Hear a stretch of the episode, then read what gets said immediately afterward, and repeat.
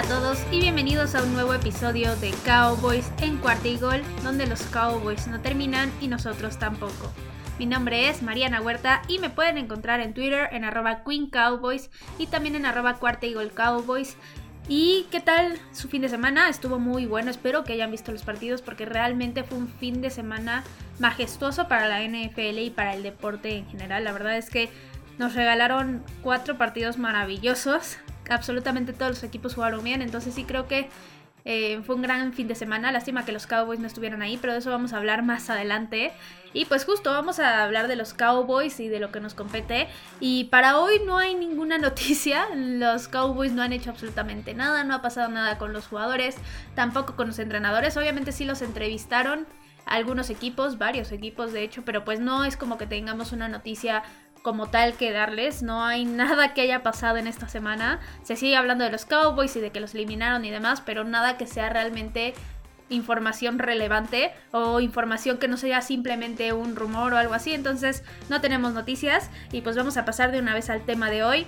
Y en el capítulo anterior ya empezamos con los análisis exhaustivos de toda la temporada, todo lo que es al final de la temporada. Y empezamos con el ataque del equipo, encontramos cosas buenas, también los errores más importantes desde mi punto de vista que hicieron que esta ofensiva no fuera perfecta en todo el sentido de la palabra. Hablamos de la línea ofensiva específicamente, de los corebacks y de los running backs, que si no han escuchado ese episodio vayan a hacerlo, ahí van a saber mi opinión de absolutamente todos los jugadores que estuvieron en estas posiciones y de algunas cosas que sí creo que fueron muy relevantes para que la temporada de los Cowboys no tuviera éxito y que al final no se pudiera llegar al objetivo que era ganar el Super Bowl. Entonces vayan a escuchar este episodio.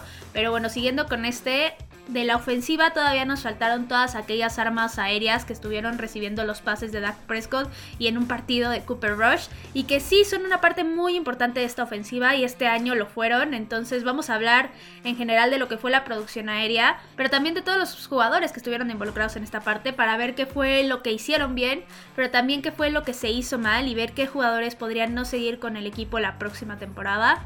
Y pues sin más, vamos a empezar. El equipo fue uno de los mejores en la parte aérea de absolutamente toda la liga. Tuvieron 4.963 yardas, este es el tercer mejor equipo de la NFL en este aspecto. Un promedio de 7.7 yardas por pase, que no está mal, es decente, es normal. También anotaron 40 veces por esta vía, es el tercer mejor equipo de la NFL en ese aspecto.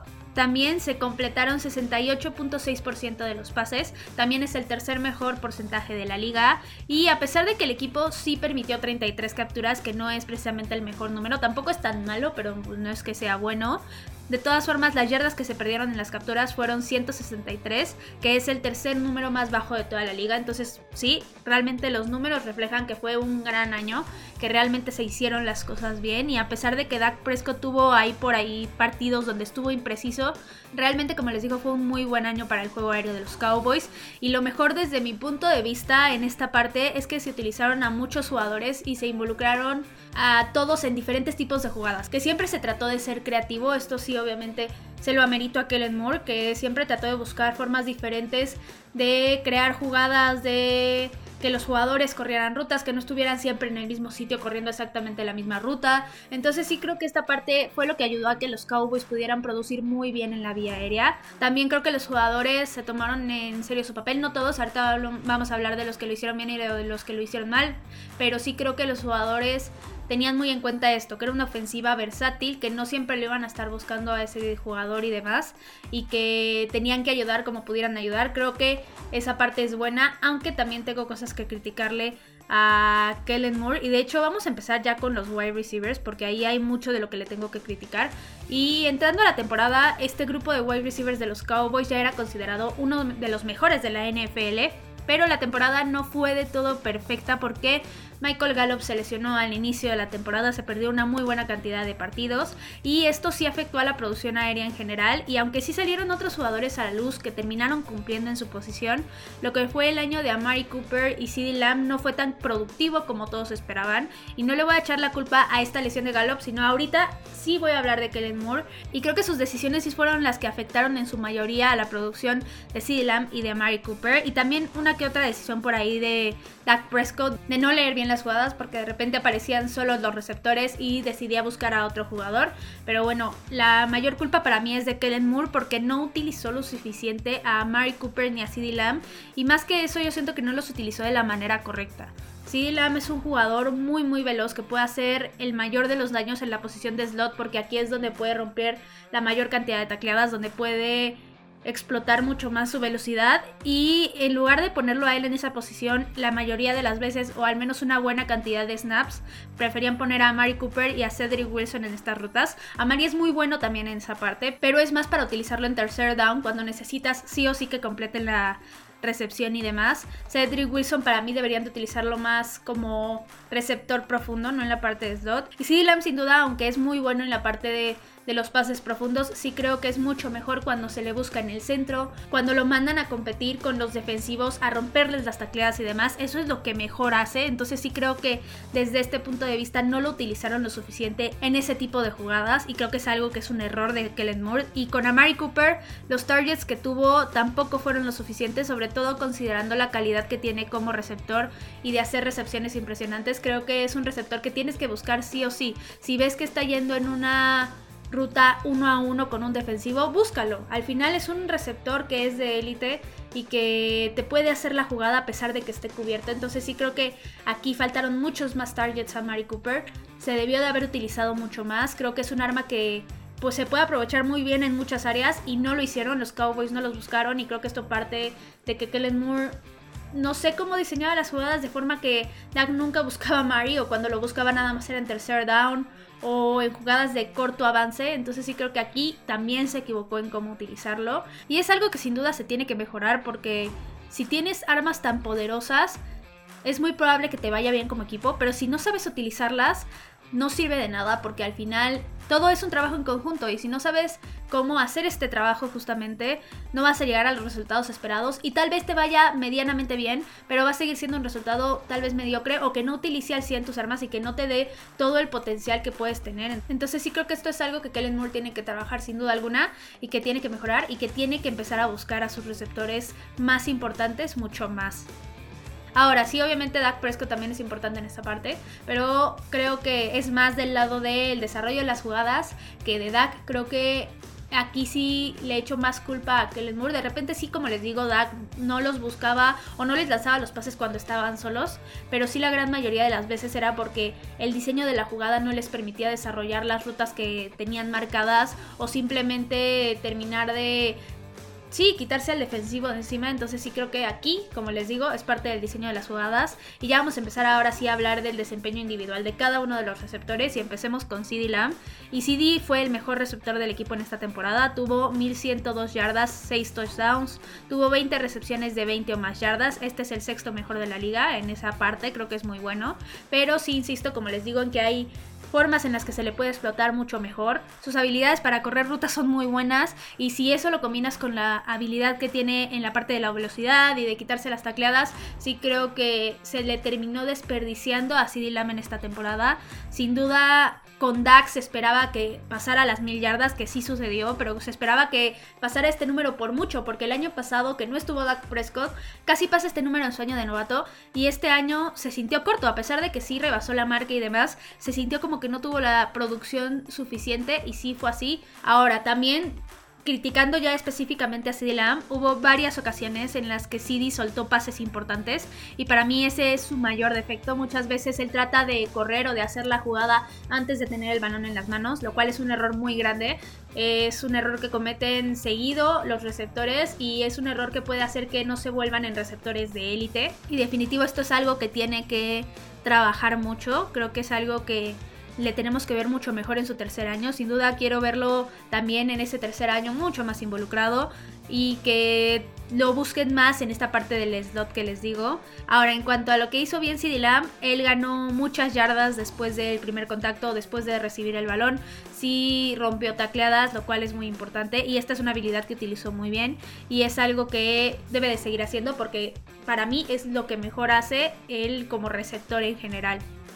Ahora, hablando de Mari Cooper, Amari jugó 15 partidos nada más porque se perdió dos por COVID y su año sí me decepcionó bastante, pero no por él, sino por lo que les digo de que lo buscaron poco. Tuvo nada más 68 recepciones cuando el año pasado tuvo 92 y eso obviamente sí afectó su producción en yardas porque nada más tuvo 865 yardas y la verdad es que sí hizo falta en esa ofensiva. Yo creo que si lo hubieran buscado mucho más, la ofensiva hubiera sido todavía más productiva.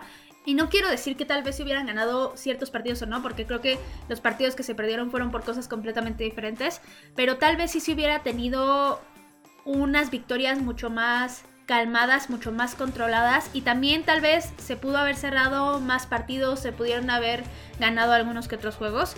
Les digo que los partidos que se perdieron no fueron por culpa de esto, pero tal vez pudieron haber ayudado más el que hubiera buscado más a Mari Cooper. Ahora, en la parte de los touchdowns, aquí sí tuvo un muy buen número, tuvo 8 touchdowns. Y pues al menos en zona roja, pues sí lo buscaron, ¿no? Ahora, han salido muchas especulaciones de que el equipo debería de dejar ir a Mari Cooper para tener más espacio salarial porque pues el salario de Mark Cooper es de 20 millones, pero la verdad es que sinceramente para mí se me haría una de las tonterías más grandes que podría cometer el equipo, porque no es como que vas a cortar a tu wide receiver solamente por su salario y solamente porque quieres más dinero. Sinceramente se me hace muy estúpido. Creo que esto sería una decisión muy, muy tonta, porque Amari es un receptor súper seguro, es de élite, te garantiza casi al 100% una recepción cada vez que lo buscas. Entonces dejarlo ir sí sería un error garrafal, sería un error muy, muy grande. Entonces espero que los Cowboys no caigan en esta tontería y no se dejen llevar por esta parte del tope salarial. Yo no creo que pase así, creo que los Cowboys han sabido manejar esta parte. De repente sí han tenido sus errores de firmar a jugadores por mucho dinero y al final cortarlos, pero con Amari Cooper no. Amari Cooper ha sido una de las mejores decisiones que se han tomado en los últimos 10 años de parte de Jerry Jones y de los Cowboys. Entonces, dejarlo ir sería una tontería y seguramente, bueno, yo espero que se quede. Ahora pasemos a hablar de Michael Gallup.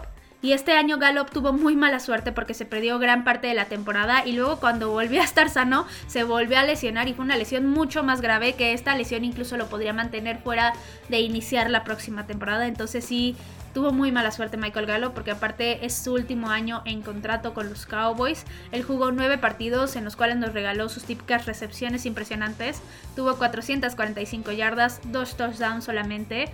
Y el mayor problema con Michael Gallup, como les digo, es que él es agente libre y la verdad yo sí veo muy difícil que el equipo lo vaya a retener porque sí es un receptor que tiene muchísimo talento y seguramente hay equipos que lo van a buscar porque sí, hay equipos que tienen wide receiver 1 que ni siquiera llegan al talento o el nivel que tiene Michael Gallup. Entonces sí creo que aquí va a ser un receptor bastante cotizado. Yo espero que si los Cowboys no lo van a retener, como es lo más seguro que pase, al menos los otros equipos sí le den ese valor que tiene, sí se gane un contrato bueno, que sí le reconozcan lo que vale, le reconozcan su valor. Entonces, le deseo la mayor de las suertes a Michael Gallup y les digo, yo creo muy difícil que se quede con los Cowboys. Si llegara a pasar sería una gran sorpresa, la verdad. Entonces, pues espero que le vaya bien en su carrera, en el equipo, el que sea que termine jugando. Ahora, pasando a hablar de Cedric Wilson, él fue el que suplió a Michael Gallup, fue el que tomó el papel de wide receiver 3 y no lo hizo nada mal, tuvo 602 yardas en 45 recepciones y aparte los Cowboys lo volvieron a utilizar con su habilidad de lanzar pases, con su habilidad de coreback y la verdad es que lo hizo bastante bien.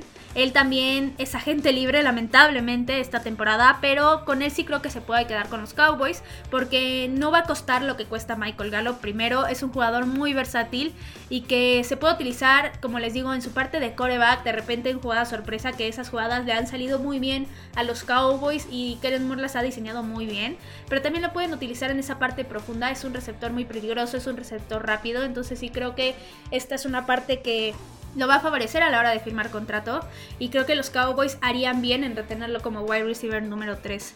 Ahora algo que sí quiero que mejore es la parte de los fumbles porque tuvo tres fumbles, a pesar de que solamente perdió uno de estos tres fumbles, creo que sí es algo que tienen que trabajar porque tienes que tener seguro el balón. Tú como jugador siempre tienes que tener esa posesión y nunca perderla. Y si tienes fumbles y fumbles y fumbles, esto puede resultar en algo muy negativo para el equipo. Entonces espero que trabaje en esta parte y que ya no tenga tantos fumbles.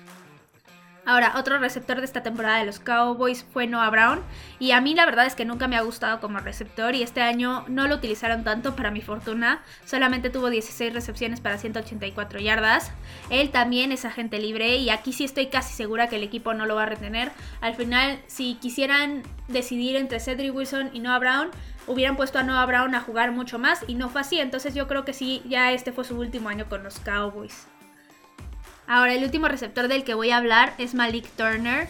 Y él fue el que entró en los partidos en los que el equipo terminó sentando a los titulares porque ya la victoria estaba más que asegurada. Y la verdad es que brilló bastante cada que se le dio la oportunidad. Tuvo 149 yardas en 12 recepciones y tuvo 3 touchdowns.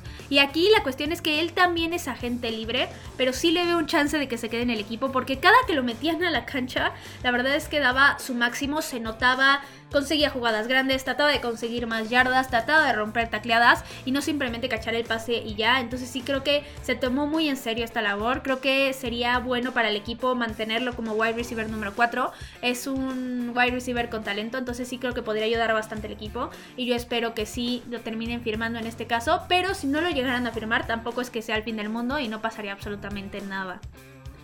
Ahora, esos fueron todos los receptores que estuvieron involucrados en los Cowboys en este 2021, en la temporada 2021. Y ahora vamos a hablar de los otros que reciben pases también, y estos son los tight ends. Y esta posición fue una de las más valiosas para el equipo en esta temporada porque fue vital en las terceras oportunidades y en la zona roja, específicamente un jugador del que vamos a hablar ahorita, pero también es de esas posiciones que en este off-season podría ser de las más polémicas, de la que más cambios tenga, porque para mí justamente Dalton Schultz ya se ganó el puesto de tight número uno sin duda alguna, pero él va a ser agente libre y Blake Jarwin, que es el otro tight end del equipo, él sí está en contrato, pero él lleva dos temporadas desde que lo firmaron prácticamente, que se ha perdido casi todo por lesión. Los Cowboys aquí podrían hacer varias cosas, hay varios escenarios, uno de ellos sería firmar a Dalton Schultz y tener a dos tight ends poderosísimos en el roster, o sea, a Schultz y a Jarwin. Otra de las opciones sería dejar a ir a Schultz, lo cual para mí sería uno de los peores errores. Y el tercer escenario posible sería que firmen a Dalton Schultz y que corten a Blake Jarwin, que solamente este movimiento dejaría 2 millones en dead cap, en el tope salarial. Entonces creo que no es un movimiento tan riesgoso ni tan perjudicial para los Cowboys. Entonces creo que estos son los tres escenarios que podrían pasar.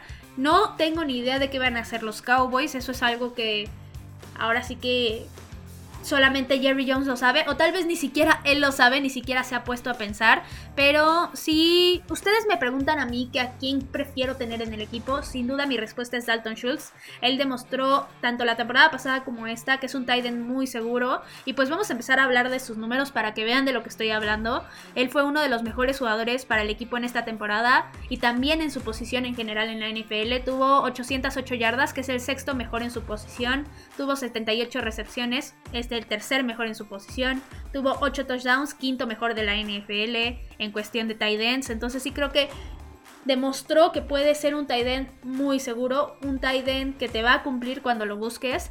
Fue una de las armas más importantes de los Cowboys en zona roja cuando Dak lo buscaba, él estaba disponible de cierta forma y también en terceras oportunidades. Entonces sí creo que quitarle un arma así de importante a Dak Prescott va a afectar sin duda alguna a esta ofensiva. Entonces yo para nada lo haría. Yo creo que Schultz ya se ganó y se merece un lugar en este equipo. Y espero en serio que los Cowboys piensen exactamente igual. Porque, como les digo, dejarlo ir cambiaría mucho esta ofensiva. Y dado que Blake Jarwin ha tenido tanta lesión en estos últimos dos años, sería muy riesgoso quedarte con él y confiar en que él va a ser tu tight número uno y que no se va a lesionar. Entonces, yo lo que haría sería firmar a Schultz. Ya, si van a cortar a Jarwin o no, eso ya quedará en Jerry Jones. Creo que cualquiera de los dos movimientos está bien, aunque si necesitan espacio en el tope salarial sí podrían cortarlo sin duda alguna. Ahora, hablando justo de Blake Jarwin y el por qué les digo que la verdad no ha dejado razones para ser el tight número uno, es que este año fue malo otra vez para él. El año pasado, para empezar, se perdió todos los partidos porque se lesionó justo en esa primera semana. Y este año solamente jugó 8 partidos, ni siquiera la mitad. Y en esos juegos solamente tuvo 11 recepciones para 96 yardas, 2 anotaciones. Y sí debo de decir que me decepcionó bastante, yo esperaba mucho más. Y sinceramente no creo que vaya a continuar con el equipo por esta razón. Creo que fueron números muy mediocres. Creo que el equipo puede hacer cosas mucho mejores con Schultz. También su salario, si se queda en el equipo, eh, sería de 6 millones 250 mil. Es un impacto fuerte en el tope salarial. Y como les digo, si lo terminan cortando solamente tendría un impacto de 2 millones. Y de hecho, si lo cortan después del 1 de junio, esos 2 millones se reparten en dos años. Entonces, creo que a los Cowboys sería un movimiento financieramente hablando que les podría convenir. Un movimiento que en cuestión del tope salarial sería de los movimientos inteligentes y al final darle lo que se le merece a Schultz, porque la verdad es que sí van a haber equipos que lo van a buscar, estoy segura de eso. Demostró ser un tight que puede estar en los primeros lugares de su posición, entonces seguramente lo van a buscar, pero aquí es donde los Cowboys deberían de entrar, hacer los movimientos fuertes y convencerlo de que se quede. Ahora, en esta posición no solamente tuvimos esos dos jugadores, también estuvo Sean McKeon. Y no lo utilizaron mucho por aire, pero sí lo utilizaron mucho bloqueando. Creo que hizo un trabajo decente en esta parte del juego terrestre. Y en producción aérea, como les digo, no lo utilizaron. Tuvo nada más 4 recepciones para 27 yardas. No creo que el equipo de repente lo empiece a buscar de forma aérea el siguiente año, pero quién sabe. Aunque al menos en la parte del juego terrestre sí funciona bien. Y el último jugador que tuvimos en esta posición fue Jeremy Sprinkle y a él lo utilizaron todavía menos que a Sean McKeon. Tuvo tres recepciones para 31 yardas y él va a ser agente libre esta temporada. Yo no creo que el equipo lo conserve, la verdad. Para la producción que tuvo y para cómo lo buscaron, vería muy raro que lo terminaran firmando. Entonces sí, yo creo que ese fue su año con los Cowboys y tan tan. Y nada más para concluir este tema, sin duda el juego aéreo esta temporada fue muy bueno. Y creo que lo más rescatable para mí es que se encontró una mina de oro con Danton Schultz. Pero sí es preocupante este hecho de que sea agente libre porque el equipo va a tener que hacer un esfuerzo muy grande para retenerlo, de eso estoy segura. Y siempre está esta posibilidad de que otro equipo le ofrezca algo que le convenga mucho más o que le guste mucho más y que se termine yendo con ellos. Creo que esto es la parte que más me va a preocupar a mí en este off-season. Creo que es el agente libre que más quiero que el equipo retenga y al que veo más peligroso que se termine yendo otro equipo por lo mismo de que demostró esta temporada lo que vale. Entonces sí, me preocupa bastante. Y ahora en cuanto a los receptores, lo hicieron bien, pero como les digo hay cosas que mejorar, sobre todo en esta parte de cómo Kellen Moore los utiliza en las jugadas. Creo que ese es su mayor defecto, pero también no es que hayan tenido un mal trabajo, sin duda lo hicieron bien. Ahora, estas dos posiciones podrían tener muchos cambios en el off-season porque son demasiados los agentes libres que hay en ambas posiciones. Entonces hay que estar muy al pendiente de las decisiones que terminen tomando los Cowboys en cuestión de a qué jugadores van a retener y a cuáles les van a terminar dando las gracias. Ahora, eso no es todo lo que voy a hablar hoy. Voy a hablar de los playoffs, como les digo. Y sin duda, como les dije al principio del episodio, este fin de semana fue fantástico. Lo único que lo podría haber mejorado es que estuvieran los Cowboys ahí. Y sí, es una broma, no estoy hablando en serio. O sea, sí hubiera mejorado para mí, pero al final perdieron y no se lo merecían. No es como que los terminaron dejando fuera por trampa. No, perdieron porque pues jugaron mal y tan tan, pero sí tuvimos cuatro partidos excelentes, que tres de ellos se definieron literal en la última jugada y el otro se definió en tiempo extra, entonces así fue la calidad de estos partidos, así estuvieron de dramáticos y vamos a hablar de ellos. Primero tuvimos el Bengals Titans y yo les dije en la semana que los Bengals iban a poder competir contra los Titans a pesar justo del regreso de Derrick Henry. Y vaya que su defensiva de los Bengals sí reaccionó y sacó el juego adelante porque terminaron capturando a Joe Burrow nueve veces. Entonces para que tu equipo gane cuando de todas formas a tu coreback lo capturaron nueve veces, creo que habla de algo muy bueno. Es una gran hazaña. Entonces sí, muy bien por los Bengals. La verdad me da mucho gusto por ellos. Y creo que tienen muy buen futuro por delante. Luego tuvimos el partido de los 49ers contra Green Bay y este fue un juego de pocos puntos y que literalmente lo terminaron ganando los equipos especiales de los 49ers. Si no hubiera sido por ellos, no hubieran ganado, ni siquiera hubieran estado cerca, entonces sí creo que por esa razón ganaron los 49ers. También creo que la ofensiva de Green Bay no, no fue productiva en todo el partido. Pero de todas formas, no es que San Francisco haya hecho mucho. Al final sus equipos especiales fueron los que hicieron todo y los que anotaron todos los puntos. Entonces, pues sí, aquí hubo una sorpresa y los 49ers le ganaron a Green Bay en su casa. Luego tuvimos el partido de los Rams contra Tampa Bay y aquí los Rams casi lo echan todo a perder y de hecho parecía que querían que se cerrara el juego a propósito porque empezaron con errores tanto ofensivos como defensivos uno tras otro, uno tras otro, pero al final Stafford y Cobb nos regalaron mucha magia como toda la temporada y terminaron eliminando al campeón del año pasado. Y el último partido que tuvimos fue el de los Bills contra los Chiefs. Y este es sin duda el mejor juego que tuvimos en toda la temporada hasta ahora. Obviamente vamos a tener todavía tres partidos. Pero de lo que ha sido la temporada, este fue el mejor partido. Fue una muestra muy majestuosa de Josh Allen y de Patrick Mahomes. Y la verdad es que yo me sentí muy mal por los Bills porque jugaron impresionantemente bien. Yo quería que ganaran los Bills, pero bueno, de todas formas, Kansas City hizo un esfuerzo impresionante. Esa ofensiva de al final fue completamente imparable, entonces se merecían por completo ganar, la verdad. Y pues bueno, eso fue todo por el episodio de hoy. Recuerden que me pueden encontrar en Twitter, en arroba Queen Cowboys, también en arroba Cuarta Cowboys. Ya saben, cualquier cosa que necesiten, ahí me la ponen. Yo les contesto, ya sea una duda, comentario, sugerencia, lo que sea, ahí me lo dejan en Twitter.